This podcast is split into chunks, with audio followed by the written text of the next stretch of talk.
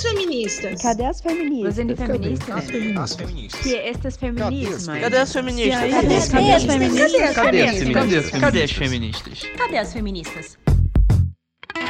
Nós estamos aqui, sempre estivemos. E para você que chegou agora, o Cadê as Feministas é um spin-off do Olhares Podcast, para analisar as notícias mais impactantes que aconteceram no mês de julho com a perspectiva feminista. Vamos trazer nossos olhares para essa pauta? Falando de Brasília, eu sou a Aline Hack, a operadora do direito que adora problematizar. Eu sou a Luísa Arruda, direto de São Paulo. Gente, antes de mais nada, vamos a dois recadinhos básicos. O primeiro recadinho é a convocatória do Festival pela Vida das Mulheres.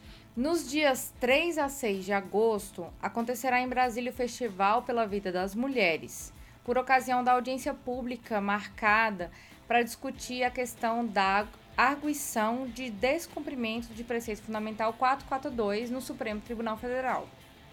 Esse processo pede ao judiciário que descriminalize o aborto no Brasil, impedindo que as mulheres sejam presas e punidas quando decidirem abortar.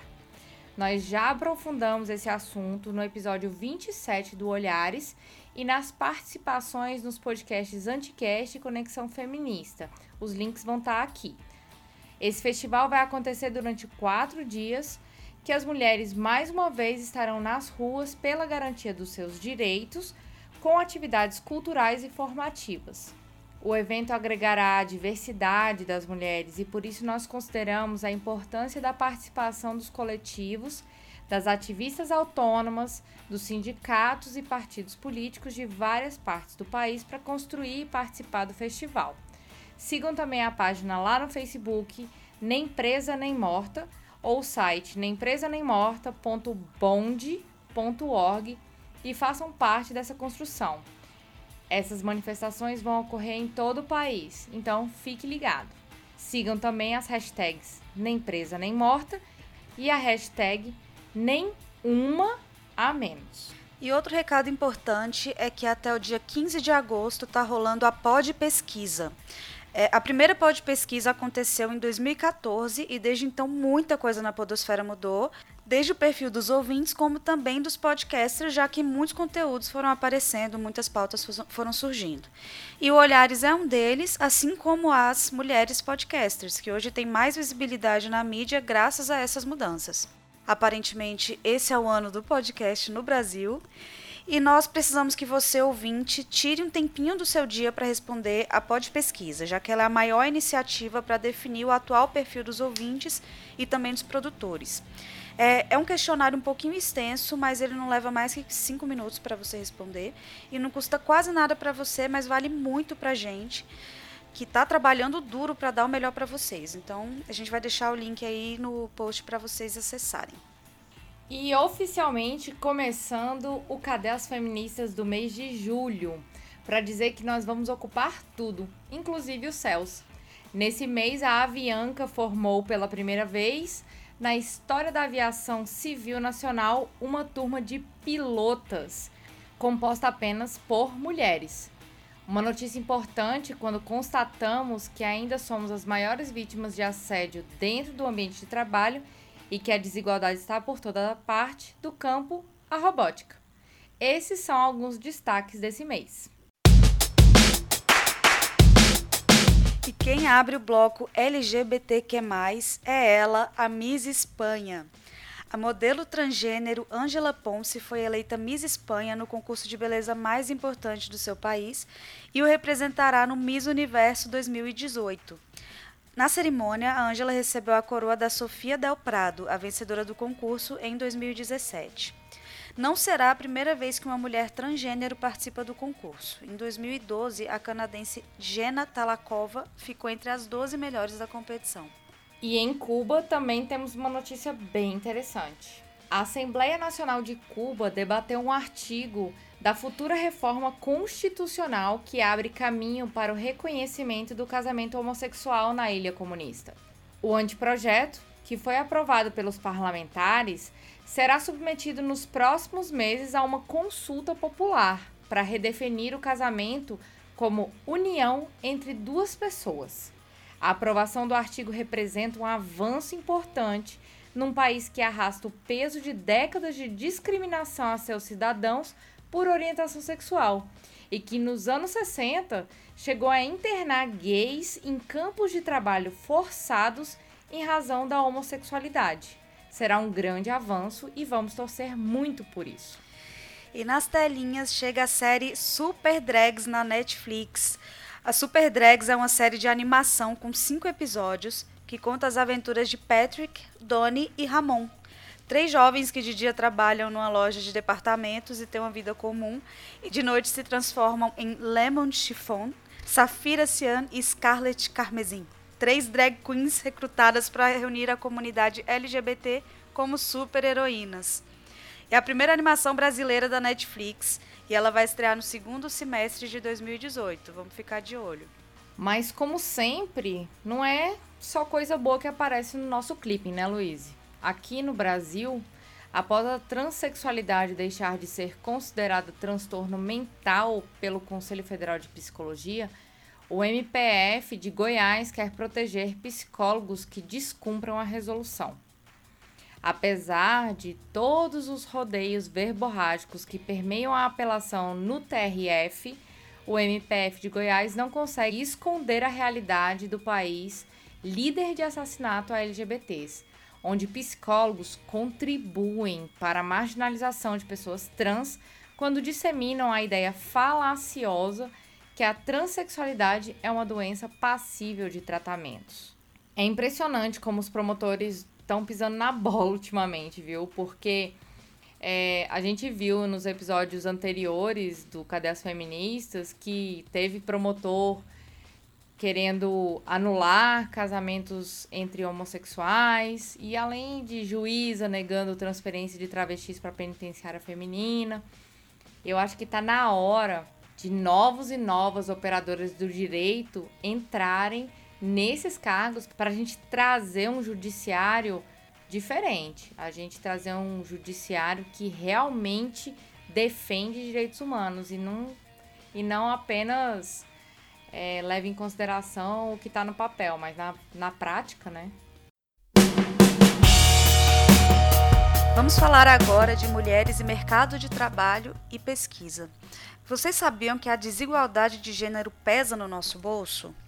A desigualdade de gênero faz com que mulheres que se dedicam à agricultura em muitas partes do mundo tenham menos acesso a recursos, o que gera menor produtividade e maiores perdas de alimentos, afirmou a Organização das Nações Unidas para a Alimentação e Agricultura, a FAO. As limitações diminuem oportunidades de investimento em atividades mais eficientes e podem provocar perdas ao longo da cadeia produtiva. E as mulheres representam 43% da mão de obra na agricultura. É muita coisa. E desempenham um importante papel em atividades pós-colheita, como a secagem, a limpeza e o armazenamento dos alimentos. Elas trabalham até 12 horas a mais por semana do que os homens em países pobres. E frequentemente combinam essas tarefas com responsabilidades com a casa e o cuidado da família. E não é só isso, né, Luiz? Nós precisamos desconstruir esses olhares e dizer que a presença das mulheres é favorável para o crescimento do país. E é por isso que a participação das mulheres no campo só aumenta. Segundo o Censo Agropecuário de 2017, promovido pelo IBGE, o total de estabelecimentos agrícolas nos quais o produtor é do sexo feminino subiu de 12,7% para 18,6% entre 2006 e o ano passado. O número de homens no campo ficou em 4 milhões e 100 mil, enquanto mulheres permanecem 945.400 mulheres. O número de mulheres declaradas co-diretoras do estabelecimento agropecuário atinge 816.926 pessoas em 2017. Mas tem companhia aérea tentando fazer a diferença. A desigualdade na terra e a luta pela igualdade no ar. Com 34 mulheres pilotas, a Avianca celebrou esse mês o empoderamento feminino na companhia. A Avianca conta com mulheres em 42% do total de vagas, e além disso, 32% delas ocupam cargos de liderança. Em julho, a companhia aérea formou pela primeira vez na história da aviação civil nacional uma turma de pilotas composta só por mulheres. Foram 16 profissionais ao todo. E essa iniciativa faz parte do programa Donas do Ar, que promove equidade de gênero no ambiente de trabalho e, entre as atividades, leva essas profissionais para darem palestras em escolas públicas e motivarem outras jovens mulheres aí que querem ter um futuro é, inclusivo, incluído. Ah, eu acho isso tão sensacional porque o fato é que lugar de mulher é onde ela quiser. Então, em meio de dezenas de meninos a Ana Paula Rocha, de 15 anos, e a Lívia Damião Vieira, de 14 anos, chamaram atenção a quem passava para acompanhar uma das primeiras disputas de robótica do segundo dia da Olimpíada de Conhecimento que aconteceu em Brasília no começo do mês. Não apenas por serem as únicas mulheres, mas pela desenvoltura no manejo dos robôs criados para facilitar a dinâmica nos portos, como a atracagem de navios e estacionamento de contêineres. A cena ainda é tida como reflexo de um espectro de realidade do mercado de trabalho, quando se trata de áreas voltadas para tecnologia, engenharia, ciência e matemática, ainda apontadas como atividades masculinas. Sobre o que está rolando na internet, muita coisa interessante aconteceu no mês de julho. E começando com o estado do Amazonas, que divulgou dados de crimes contra as mulheres, e pasmem, muitos estão diretamente relacionados com as redes sociais. Cerca de 15% do, dos registros de crimes contra mulheres no Amazonas têm sua origem em relações iniciadas por aplicativos de namoro e sites de relacionamento. Ameaças envolvendo a divulgação de fotos íntimas e chantagens em troca de dinheiro e sexo estão entre os crimes mais frequentes. Segundo dados da Secretaria de Segurança Pública, de janeiro a junho desse ano, já são 7.458 casos de violência contra a mulher atendidos nas duas delegacias especializadas em crimes contra a mulher. As fotos íntimas enviadas acabam sendo usadas em ameaças por dinheiro ou sexo. Relações amorosas abusivas iniciadas ou mantidas no campo virtual se enquadram também na Lei Maria da Penha. Denúncias podem ser feitas por meio do telefone 181, lembrando sempre que a ligação é sigilosa. E no âmbito federal, o Senado aprovou o projeto de lei número 53, que disciplina a proteção dos dados pessoais e define situações que esses podem ser coletados e tratados tanto por empresas quanto pelo poder público. Foi criada uma categoria especial denominada dados sensíveis, que abrange registros de raça, opiniões políticas, crenças, condição de saúde e características genéticas. O uso desses registros fica bem mais restrito, já que traz riscos de discriminação e outros prejuízos à pessoa. Também há parâmetros diferenciados para processamento de informações de crianças, como a exigência de consentimento dos pais e a proibição de condicionar o fornecimento de registros à participação em aplicações, como as redes sociais e jogos eletrônicos. E nem o Banco Mundial se salvou do movimento Me Too. A instituição de crédito realizou uma pesquisa interna sobre assédio sexual no local de trabalho, é, que já né, reconheçamos que legal, uma grande instituição dessa já começando a fazer esse tipo de movimento mas ela descobriu que 25% das mulheres e 4% dos homens sofreram assédio. Do total aproximado de 24 mil funcionários permanentes e temporários do Banco Mundial e entidades associadas, 5.056 responderam à pesquisa. Apenas 12% das pessoas denunciaram os episódios de assédio, foram 14% entre as mulheres e a maior parte dos que reclamaram se declarou insatisfeita com as consequências de ter levantado a voz. A pesquisa, que não foi divulgada fora da instituição, é incompleta, mas permite ter uma ideia do alcance do problema. Conduzido por um grupo de trabalho, foi enviado em março para os e-mails dos funcionários. E, no geral, 57% dos participantes eram mulheres, 40% homens e 3% não se identificaram. Como esses movimentos são importantes, né? E no Twitter e no Facebook, a hashtag Porra Maridos bombou. criada por usuários no Twitter demonstrando a necessidade de reflexão sobre a carga mental e a concentração nas tarefas nas mãos de esposas, namoradas e companheiras. Mulheres em geral. Foi uma oportunidade de compartilhamento entre mulheres para demonstrar com palavras por que mulheres não se sentem reconhecidas em seus esforços e acabam estourando frente à negligência e à falta de proatividade de seus maridos. É, é, irritante, né? Falar em falta de proatividade dentro de casa, em rotina. Eu vi muita gente comentando assim. É, fui seguir a hashtag para dar umas risadas de, de gente vacilando com algumas coisas em casa. E o choque foi ver que realmente a maior responsabilidade é das mulheres. Nada que a gente já não fale há muito tempo no movimento feminista, né?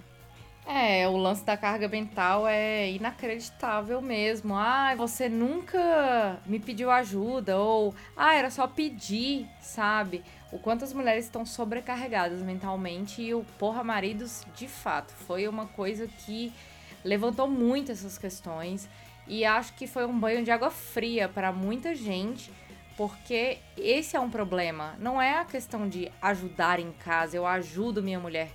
Porra, faz o que você tem que fazer, divide as tarefas, você mora nessa casa, sabe? Uma outra coisa que eu queria comentar sobre esse bloco é que as mulheres têm que ter muito cuidado na internet, nós estamos sempre muito vulneráveis. A internet não é diferente das ruas, infelizmente. Se vocês vão compartilhar fotos, compartilhem com quem vocês conhecem de verdade, porque nós temos aí casos relatados diariamente de mulheres que sofrem abusos e ameaças e tá aí essa questão do Amazonas para provar. E também uma outra coisa que não foi falada nesse episódio, mas eu, como advogada, gosto sempre de falar, é cuidado com a divulgação de fotos dos seus filhos e filhas. Evitem fotos da criança nua, mesmo sendo bebê. Evitem foto de crianças com uniforme da escola que possam dizer onde é que ela estuda, qual é o período que ela estuda. São todas medidas de segurança que nós precisamos tomar. E não só nós mulheres, homens também com seus filhos. Caso você tenha alguma foto divulgada e que você esteja sendo ameaçada, é, nós sugerimos que vocês busquem ajuda policial, façam boletins de ocorrência, mesmo que é, algumas vezes o policial ou a policial esteja é, te esteja te perguntando, ah, foi você que buscou, ou esteja te acusando disso, não abaixe sua cabeça, você não merece ser ameaçada. Levante sua cabeça, a polícia é, civil e também a federal são responsáveis pela apuração desses crimes, conforme a lei Lola, que a gente já comentou em episódios anteriores do Cadê as Feministas. Então, se não tiver uma delegacia especializada em crimes cibernéticos, procure a delegacia da mulher, busque seus direitos, não fique calado. Nós precisamos denunciar esses casos de assédio, esses casos de abuso, esses casos de ameaça. Isso é uma violência. Vamos falar um pouco agora de representatividade política. É, dando um pequeno spoiler, vem conteúdo nesse sentido no Olhares nos próximos meses. Fiquem atentos. Por enquanto, vamos acompanhando os bastidores e o que é está rolando aqui no Brasil. A advogada-geral da União, ministra do Superior Tribunal Eleitoral Grace Mendonça, encaminhou ao Supremo Tribunal Federal uma manifestação favorável ao dispositivo da lei eleitoral que reserva o mínimo de 30% e o máximo de 70% do número de vagas para candidaturas de cada sexo. Ou seja, na prática, fixa o mínimo de 30% para candidaturas femininas. Para que essa ADI em questão venha a ser julgada antes das eleições gerais de outubro, falta ainda uma nova manifestação do Procurador-Geral da República, para quem o ministro relator Luiz Fux já deu nova vista aos autos. Nós não podemos nos esquecer, Luiz, que o eleitorado feminino é hoje responsável pela maioria dos votos brancos e nulos declarados em pesquisas de intenção de voto para presidente da República. E segundo o recorte feito pelo IBOP, seis em cada dez eleitores, homens e mulheres, dispostos a não votar nos pré-candidatos apresentados, são mulheres na faixa etária de 35 a 44 anos. A mesma preponderância feminina é observada no grupo dos eleitores indecisos, enquanto elas representam 52% do eleitorado nacional, são 58% na fatia dos que votam branco ou nulo e 55% entre os quais não se decidiram. A gente precisa de verdade olhar esses números. E nós precisamos acreditar mais em nós mesmas. Em uma análise entre mais de 125 países, incluindo o Brasil, um estudo descobriu que a corrupção é menor onde mais mulheres participam do governo. Publicado no Journal of Economic Behavior and Organization, o estudo revela que na política local da Europa, por exemplo, a probabilidade de suborno é menor nas regiões com maior representação de mulheres. É, no Brasil, a lei em vigor atualmente prevê que pelo menos 30% das candidatas sejam do sexo feminino, mas em 2016 as mulheres representaram 86% dos 18.500 candidatos que não receberam voto. Segundo especialistas, a lei incentivaria as candidaturas laranjas, ou seja, as candidatas registradas apenas para cumprir, cumprir, a cota. A gente até falou desse caso no, no último Cadê as Feministas. Um estudo concluiu que é na formulação de novas políticas que as mulheres podem ter um impacto sobre a corrupção. Pesquisas anteriores estabeleceram que uma maior presença de mulheres no governo também está associada a melhores resultados de educação e saúde. Então, ouvintes, diante dessas notícias, nós do Olhares fazemos para vocês uma sugestão. Procurem saber mais sobre os candidatos e as candidatas que vocês têm interesse. Vejam se eles estão engajados com a pauta feminista. É importante que vocês também conheçam os partidos que vocês vão votar, principalmente no âmbito do legislativo. O partido que você vai votar é engajado com leis voltadas às mulheres? É voltado à questão indígena, à questão racial, LGBTQ+, ou o contrário? É a favor da diminuição da maioridade penal? É pró-armas? É pró-desmatamento? Verifiquem. Acreditem ou não, o feminismo é um movimento que é contra as pautas de armas, diminuição da maioridade penal, porque nós, mulheres, somos as maiores prejudicadas. E além do mais, mulheres acreditam que quando lutam por direitos das mulheres, elas não estão pensando só nelas, elas estão pensando na sociedade como um todo. E é por isso que nós defendemos o feminismo interseccional. Se você ainda não sabe como a luta feminista também é uma luta política e social, ou seja, se você não está acompanhando Olhares desde o início, ouça o segundo episódio chamado O que é Feminismo, onde nós falamos como o movimento se construiu e conquistou direitos importantíssimos que nós usufruímos até hoje. E corremos o risco de perder vários deles com muitas dessas propostas tortas aí que estão correndo esse ano e não podemos deixar isso acontecer. pouquinho das mulheres que nos representam, nós não podemos esquecer que Malala esteve no Brasil pela primeira vez no mês de julho. Para quem não conhece a Malala, a jovem paquistanesa desafiou o Talibã e se tornou a pessoa mais jovem a ganhar um prêmio Nobel da Paz. Ela veio ao Brasil representando o Malala Fund, a organização fundada por ela mesma para promover a educação de meninas no mundo. Essa fundação deve investir 700 mil dólares em três jovens ativistas pela educação de diferentes partes do Brasil. Uma das paradas de Malala, no Rio de Janeiro, foi na Apple Developer Academy. A rede Guma Kaj, erguida pela paquistanesa, tem uma parceira com a multinacional para o desenvolvimento de apps que possam ajudar na educação de meninas. E um dos focos desse projeto é o Brasil. E do outro lado do oceano, uma notícia não tão boa. Oksana Shako, uma das fundadoras do grupo feminista ucraniano Femen, foi encontrada morta em seu apartamento em Paris. Desde que foi fundado em Kiev em 2008, o movimento Femen tem ganhado notoriedade na Europa por seus protestos, né, que normalmente envolvem manifestantes sem camisa, contra o turismo sexual, a homofobia e instituições religiosas. Nossa, notícia muito triste mesmo. Sim. E mais notícias do Brasil. o Brasil tem visto sua taxa de mortalidade infantil crescer pela primeira vez em 26 anos. Segundo os números do Ministério da Saúde, desde o começo da década de 90, o país representava a redução anual média de 4,9% da taxa de mortalidade. Já em 2016, foram 14 óbitos infantis para cada mil nascimentos, um aumento próximo de 5% do ano anterior, retomando índices similares aos anos 2014 e 2013. E para 2017, uma pesquisa que ainda não foi concluída, a previsão no Brasil é que a taxa fique no mínimo em 13,6%. Está aumentando demais.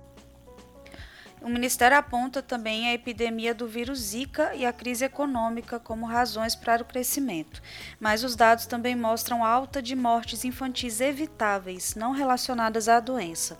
Um exemplo: em queda desde 2013, as mortes por diarreia em menores de 5 anos voltaram a crescer. Vale lembrar que das 5.570 cidades do Brasil, 2.169 não possuem nenhum leito pediátrico.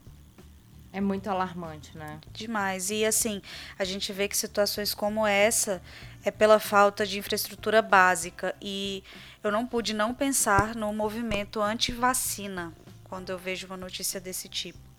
Porque a gente pode ver coisas muito mais graves e evitáveis retornando aí, como a gente já teve casos de poliomielite. Sarampo, né? Sim.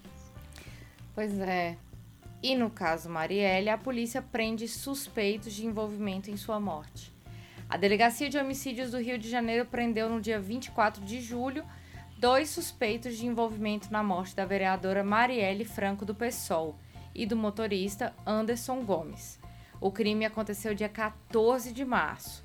De acordo com o delegado Williams Batista, que participou da prisão, os dois foram apontados por uma testemunha como integrantes do grupo de milicianos do ex-PM Orlando Oliveira Araújo, o Orlando Curicica.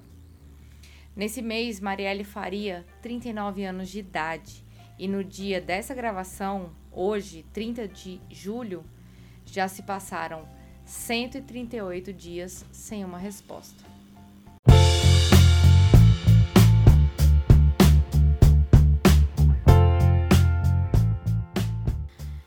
Hashtag Mulheres Podcasters.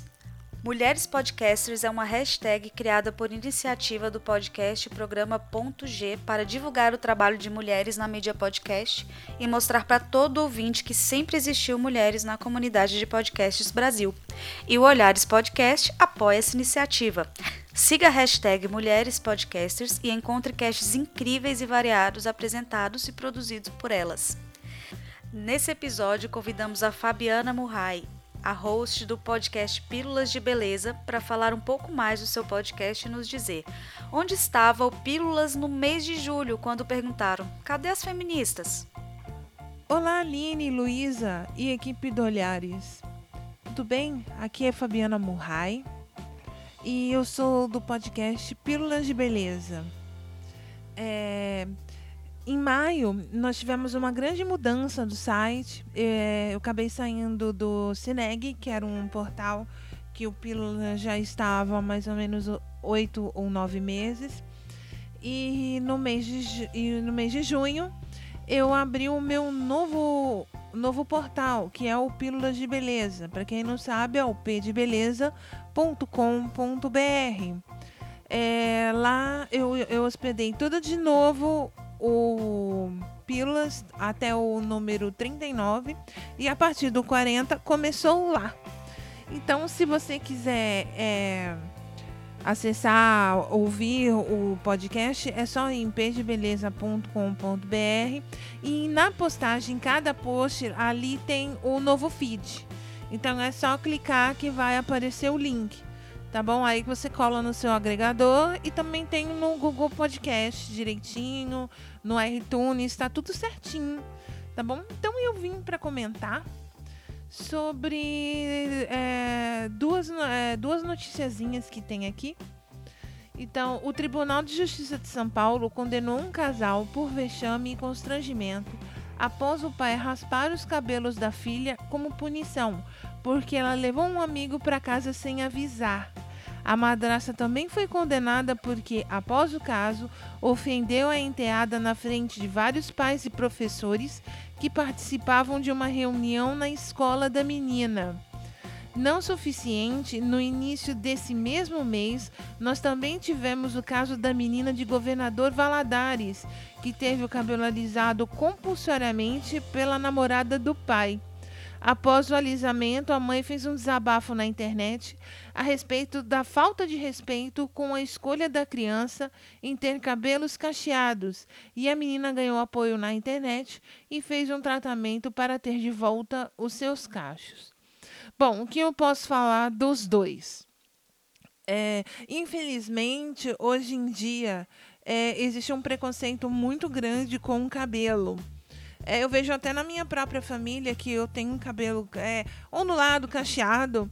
É, sempre me oferece, ai, enrola, ai, alisa. Ninguém aceita que você tem um cabelo diferente. Cabelo bonito é aquela ditadura do cabelo liso. Infelizmente. E hoje se usa isso também para constranger as pessoas, né? No caso do pai e a mãe que raspou o cabelo da filha, eu acho um absurdo. Que pai e mãe faz isso, né? Horroroso. Não tem não tem cabimento. E inclusive isso não é pai e mãe, né? A madrasta fazer isso no que é quando ela casa com quando você tem um, companheiro que tem uma criança, você acaba, a criança acaba fazendo parte da sua vida. Então, quando você adota essa criança para você, você tem que tratar bem. Ela não é sua filha, entendeu? Mas ela pertence ao seu companheiro. Se você ama o seu companheiro, você ama quem vem junto. Entendeu? Então, para mim, é, é um absurdo. Tanto isso que fizeram com, com a criança tanto com a menina de governador Valadares, que a namorada do, do pai alisou o cabelo da menina. Agora me diga, eu vi, o pai da menina é negro. O que, que ela tá fazendo com um homem negro se ela não aceita o cabelo da menina alisado? Eu acho isso um absurdo. Eu falei isso no Pílulas. E eu achei um absurdo isso. Entendeu? E pra mim, assim, eu não tenho nem que expressar não tenho mesmo, entendeu? Eu fico revoltada com o que fazem. Alisam cabelo, cabelo de criança com formol, é, alisam do, desse jeito com, com outros produtos o cabelo da menina, raspa cabelo. Até onde vai se desrespeitar as crianças nesse país? Eu queria saber por que fazer isso.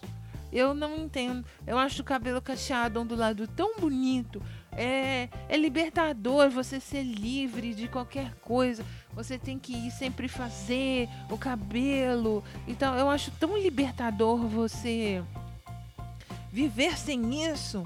Eu que eu como pessoa eu não faço. Entendeu? Então, se você está querendo mudar, muda, testa, faz do jeito que você quer, mas não não vai pelas escolhas dos outros, vai pela sua escolha. Se você se sente feliz sendo lisa, seja lisa. Se você se sente feliz sendo cacheado, ondulado ou crespo, seja, seja crespa. Tá bom? Beijinhos e até.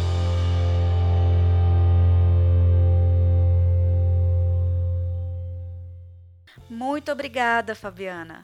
E você, ouvinte, caso tenha interesse em conhecer mais mulheres podcasters, Acesse a hashtag Mulheres Podcasters e caso queira nos ajudar a promover a igualdade de gênero dentro da podosfera, compartilhe esse programa com a hashtag Mulheres Podcasters e ajude a divulgar o trabalho feito por mulheres na mídia podcast.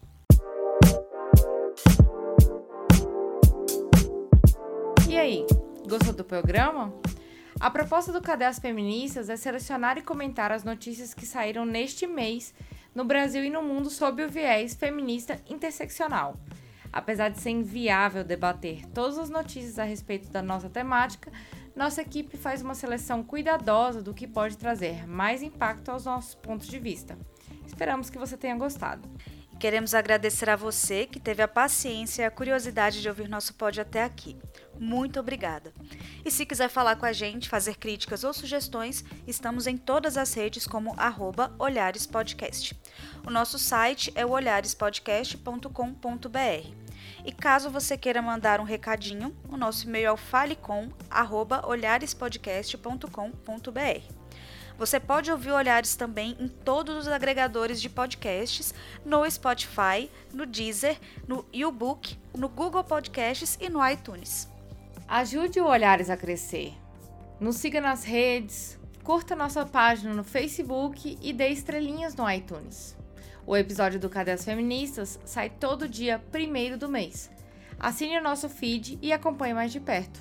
Olhares Podcast. Só de ouvir dá pra ver que é diferente.